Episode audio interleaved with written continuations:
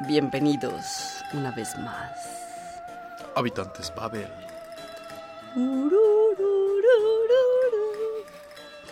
Valeria. Valeria, ¿nos escucha? ¿Quién es? No sé, pero nos escuchan allá afuera. y la prueba, la mejor prueba de eso es que nos ha llegado el primer correo a habitantes.babel.com. Mandamos muchos saludos a nuestro querido amigo Ben 100, el primer habitante Babel, que nos mandó un correo diciéndonos que es un super podcast y que aprende mucho con nosotros. Es cierto. Ben 100, espero que sigas escuchándonos. Un placer enseñarte cosas y hacerte reír. Oficialmente el primer habitante Babel. No, oficialmente el tercero, porque ya estamos en... Ah, Es cierto, somos tú y yo. somos tú y yo y Ben. juntos, juntos para Sabemos siempre. que Néstor no sería un buen gobernante porque se excluye de, los, de la sociedad. Yo, vos, bitch. Bueno. em, Escríbanos. Es- Síganos escribiendo. Nosotros, es, es paja para nosotros. no digas eso. No, pero paja en el sentido de que es alimento. Es nuestro alimento, mira. Así como el. Para los colombianos no, no, no, no sé qué quiere decir que es paja, pero bueno. Ah, paja es chaqueta. No, eso no. Yo sí, yo, no, para mí Nos no es- con sus correos. No, bueno. eh, A sí. ver, estamos muy emocionados porque nos llegó este correo y nos encantaría recibir más correos y, y saber de ustedes. Nos escuchan, ¿desde dónde nos escuchan? ¿Desde qué dispositivo? ¿Cuáles son los temas que, que quisieran que tratásemos? Ay, Néstor llorando. Todo, por favor. Bueno. Ay, hace unos episodios atrás. Habla, que, que- hablamos de pajas. Hace unos episodios atrás hablamos de Halloween, ¿no? Y tú nos contabas que en México hay dos tipos de personas, los que celebran Halloween y los que celebran el Día de los Muertos. Todos sabemos que Halloween es una tradición principalmente anglosajona. Gringa. Yo refinándome. Y el Día de los Muertos pues es una tradición 100% mexicana. Ua. Y pues nada, quiero que me cuentes. Nosotros tenemos un artículo que escribe una de nuestras freelancers mexicanas que se llama Adriana acerca de las tradiciones del Día de los Muertos, de lo que significa el altar y de otras 14 cosas que no pueden faltar en ese día tan especial. Entonces vamos a comprobar qué tan, qué tan mexicano eres tú. Valeria siempre poniéndome a prueba. O sea, no le basta con ver mi pasaporte. Siempre tiene que ponerme pruebas. Me choca. Pero bueno, por eso me paga también. Así que mira, donde gobierna capitán, no manda marinero. Bueno, así me gusta. Así debería ser. Todos deberían- Alguien que por fin entendió. A ver, prueba. Pruébame. No, quiero que me cuentes. O sea, cuéntame cómo es el Día de los Muertos, cómo cuando eras niño, qué hacías. O sea, ¿es una tradición que sientes que celebrabas de niño o que aún celebras como adulto? A ver, Explícanos. para empezar, hace mucho que no vivo en México y no sé cómo ha cambiado la tradición. Ah, pero yo soy la que te ponía a prueba porque no me basta ver el pasaporte. Ok. Espérate, espérate. No, porque es que la tradición cambia. Yo hace mucho no vivo en México, hace 10 años, y las tradiciones cambian. Así como, o sea, bien dijo Valeria, es una tradición mexicana, también es una tradición que ha cambiado mucho con el tiempo, que siempre se, se actualiza, porque los altares, los famosísimos altares de muertos, pues siempre mm, son una ofrenda para personas queridas que han dejado el mundo terrenal y que se encuentran en otra dimensión. Entonces uno les pone sus altares para que pues se diviertan cuando regresan al mundo terrenal, porque se supone que durante los días primero y segundo de noviembre las almas bajan al mundo terrenal y pasan un tiempo con sus familiares y sus seres queridos. Entonces para Mm. eso en los altares se le ponen las cosas que más les gustaban a los difuntos. ¿No? Digamos, si tu abuelito, si tu abuelito le gustaba mucho el tequila, pues le pones un vasito de tequila. A Leo. A Leo. El altar de Leo. El altar, exacto. A ver, pongamos por ejemplo. A nosotros queremos mucho a nuestro amigo Leo, nuestro ex gerente de nuestra taquería favorita, Tacabrón. Visiten Tacabrón. Digamos, a Leo, ¿qué le pondrías?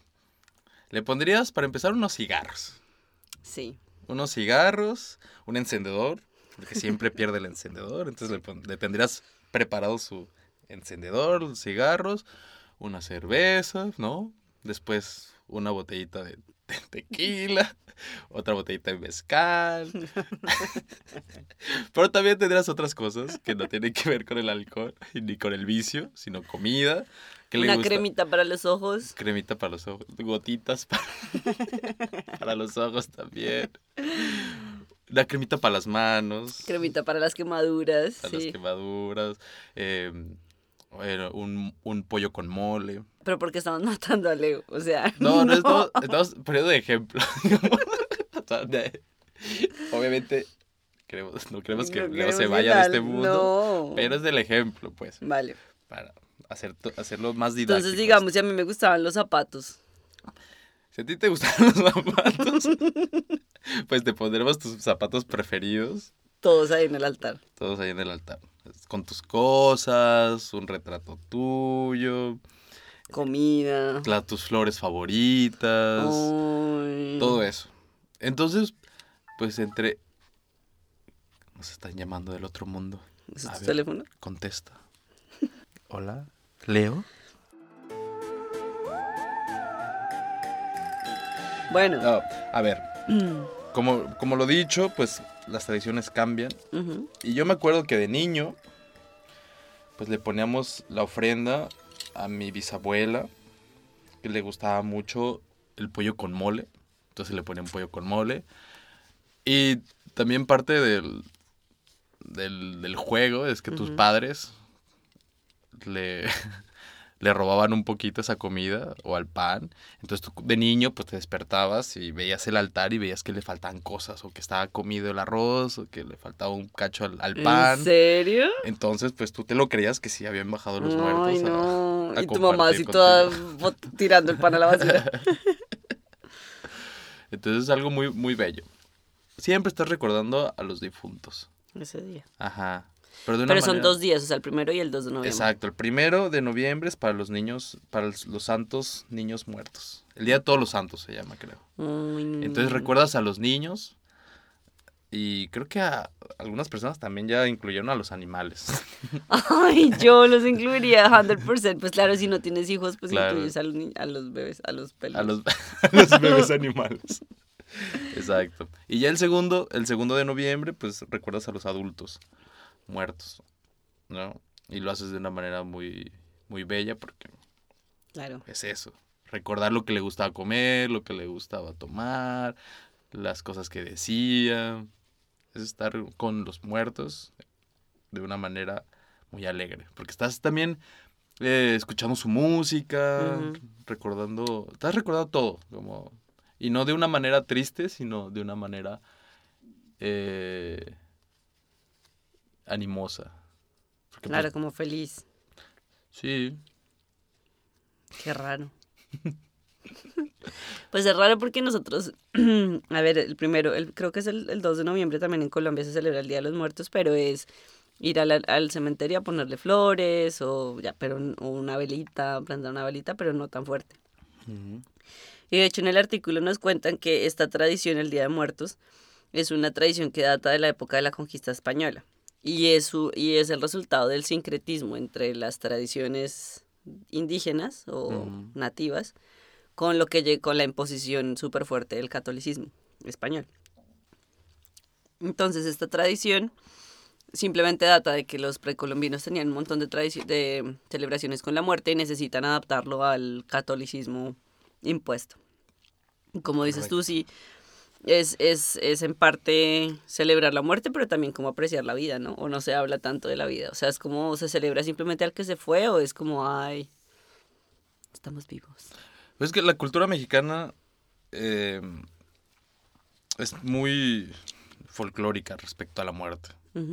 Uno siempre habla de la muerte y de los muertos sin este tabú que, hay, que existe en Europa, ¿no? De que, ay, no, no, no andes invocando a los muertos. O, ¿Sabes? Cuando de repente hablas de, de alguien perecido, pues es más con más respeto, diciendo, no, pues, este, esos temas no se tocan porque pues, puedes herir susceptibilidades.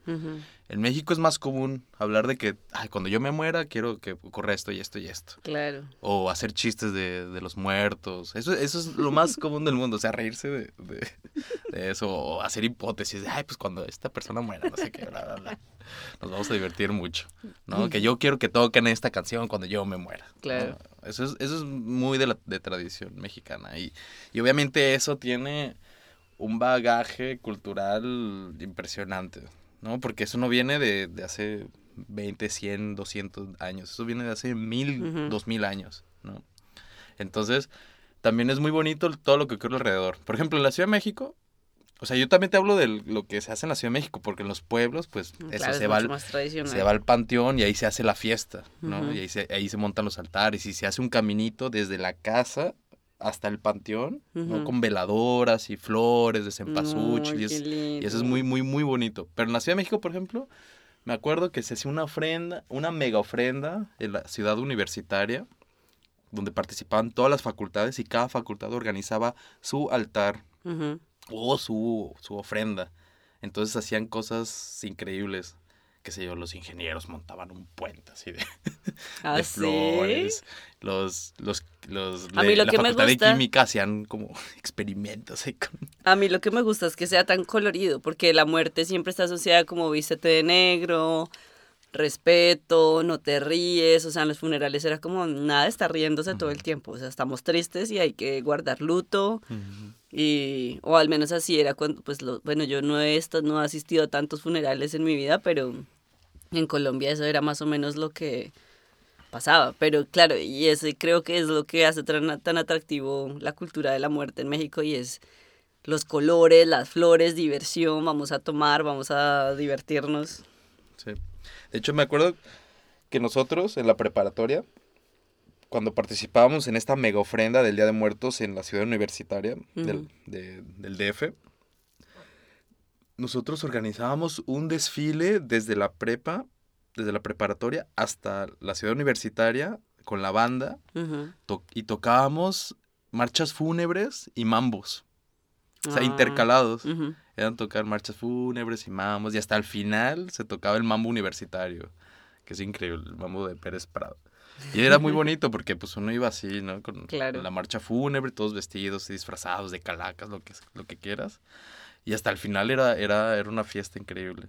Y ahí pues era en la noche, entonces también con este aspecto del, del- de la oscuridad, las tinieblas sí, sí. invocar a los muertos. Era, o sea, no era, no era algo a lo que debías de tenerle miedo, sino eh, más como co- eh, convivir con los muertos. Era un, ese era, ese era el, el principio, ¿no? El un día de convivencia con los muertos.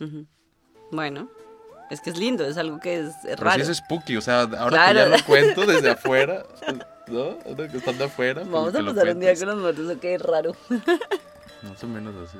Y también la tradición se ha encargado de que hayan elementos que sean fácilmente asociables con ello, como por ejemplo el altar, que ya lo mencionamos que es, las calaveras, que también son súper tradicionales, creo que son únicamente mexicanas, o sea, yo no lo he visto en otro país de Latinoamérica que tengan como ese color, o sea, la, que la calavera sea tan colorida, porque la calavera es, es, se supone que te tiene que dar miedo. Sí, no, y en México, ahora que me acuerdo, los niños en los días de muertos se compran cráneos de dulce, de ah, sí. chocolate, de amaranto, de puro azúcar y te los comes y tienen tu nombre encima, o sea, aparte tú eliges uno con tu nombre Me encima, ¿no? Que yo, para mí era muy difícil porque el Néstor es, es- no es nada común en México, entonces nunca vi una calavera con el nombre Néstor, pero Ay, como tengo un segundo nombre, Néstor Felipe. Era más fácil, era más Felipe. fácil. Elegía la, cala- la calaca con Felipe en, en la frente y te la estás comiendo. Entonces es algo muy raro. O sea, Claro. desde, desde la visión europea. O sea, ver un niño que se está comiendo Una con calavera. mucho gusto una cala una- un cráneo con su nombre en la frente. Como estas personas que, pedo. El copal. ¿Te suena el copal? Es el incienso copal. que le ponen a, en Las- algunos de los altares. Pues es lo, el humito de la iglesia. Me encanta que para ti es como pues obvio y yo pues sí, para nosotros no es obvio, solamente estoy contando. Las cruces obviamente, el festín, que festín es esa comilona que hacen, hay comilona, obvio, siempre hay comilona. No, no, no, no matter what, hay comilona. You are in Mexico, mi amigo. El Itzcuintli, que es una de las tres razas de perros mexicanas que existían antes de la conquista. Ah, el cholescuintle. Exacto. Y el Tlachinch, que es uno de los perros. ¿Lo dio bien? Chihuahua. En serio, está lindo, Chihuahua, quiero un Chihuahua. Porque ellos eran también, estos perros eran los guías espirituales de los muertos, que los traían de vuelta y los llevaban al más Sí, allá. Me parece genial, quiero uno de esos. Sí, es porque los enterraban con sus dueños y era el perro que te ayudaba a pasar el, el Mictlán. ¿Cómo así? O sea, los mataban. Unos, si yo me moría, mi perro me lo mataban y me lo enterraban ahí. Ay, Correcto. no, ¿por qué? Lo enterran vivo. No. No, no sé. Ah, yo no. No, yo Bueno, no. saltémonos esa tradición. Mictlán. El Mictlán, el inframundo. ¿Ah, sí? Que justo el perro, el cholescuincle, es el que ayuda a, a pasar los diferentes niveles del inframundo del Mictlán. Ay, me encanta. Me encanta. El papel picado. Papel picado. Néstor está haciendo cara de obvio, da, o sea. No tienen papel picado en Colombia. Ay, pero tienen cosas similares. Las cosas que cuelgan cuando hay carnavales. Exacto. Guirnaldas. El pan de muerto. Pan Muy rico. Pero el pan de muerto solo se hace para esos días. Correcto. ¿Es dulce o salado? Es, puede ser dulce o salado. Ok. El petate. Pétate, donde te petateas. Ah, es un, ta- es un tapete Petate, tejido. petate es un isomate.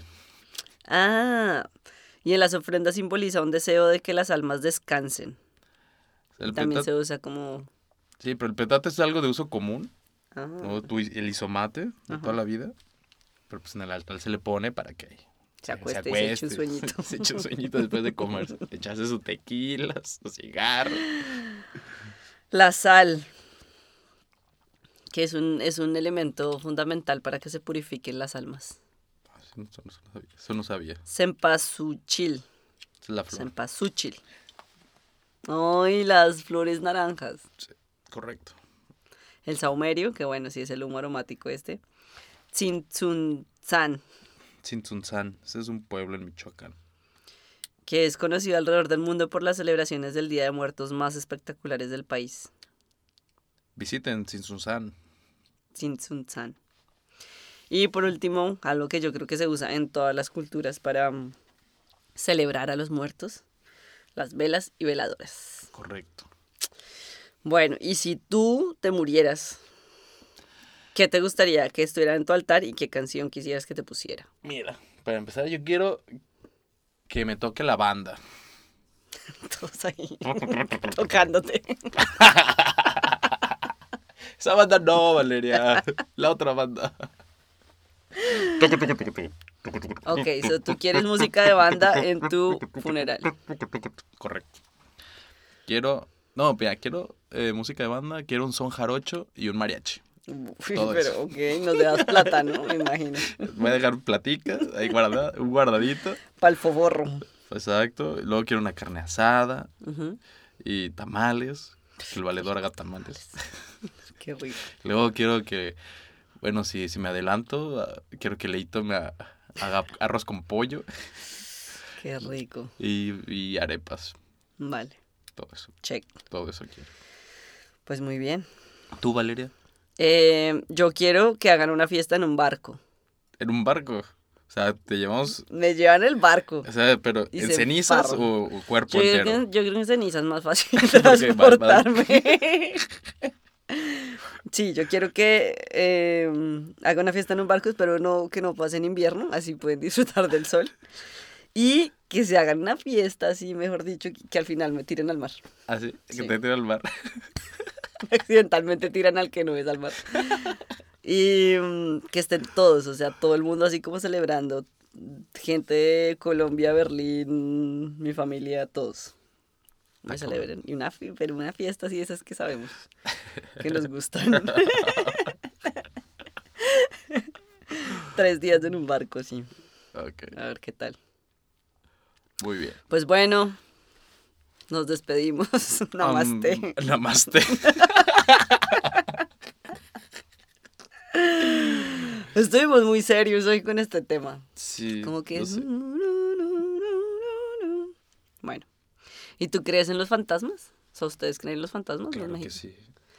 Y ustedes también tienen esto que antes de que se muera la persona a veces sienten que se les sienta en la cama y esas cosas. Ay, todo eso, eso es verífico, todo eso es verífico. No es que creamos, eso es verdad, eso es verdad.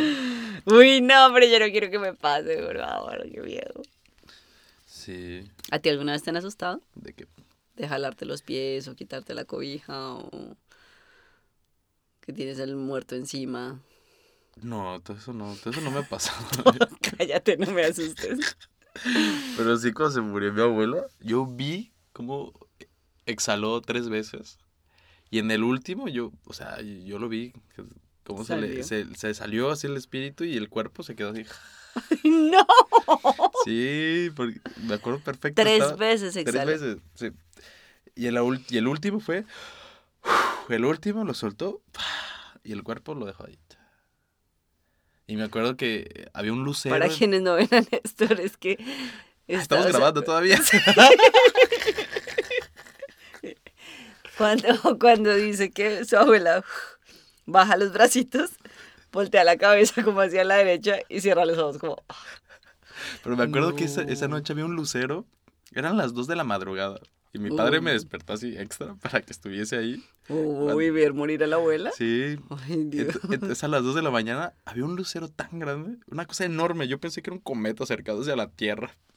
Pero un lucero enorme, así, brillando, brillando, brillando. Nunca había visto algo así. Y- Bueno, un saludo a la abuelita de Néstor. Donde quiera que esté abuelita Tete, que nunca, eh, nunca quiso que le dijésemos abuelita. Siempre era Tete. Se enojaba si le decíamos abuelita. ¿Y con cuántos años murió? Se tendría 85. De hecho, hasta, hasta que murió no pudimos ver su acta de nacimiento.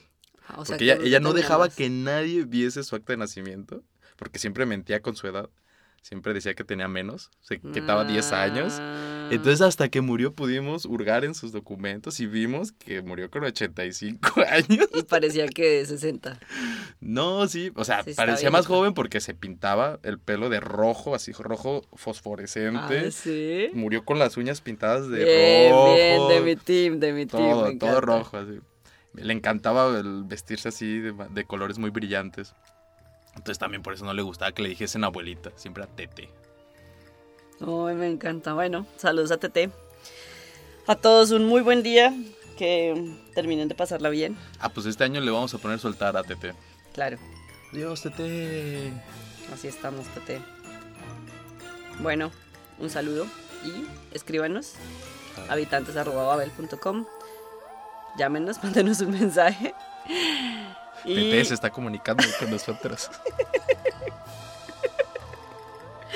adiós. Chao.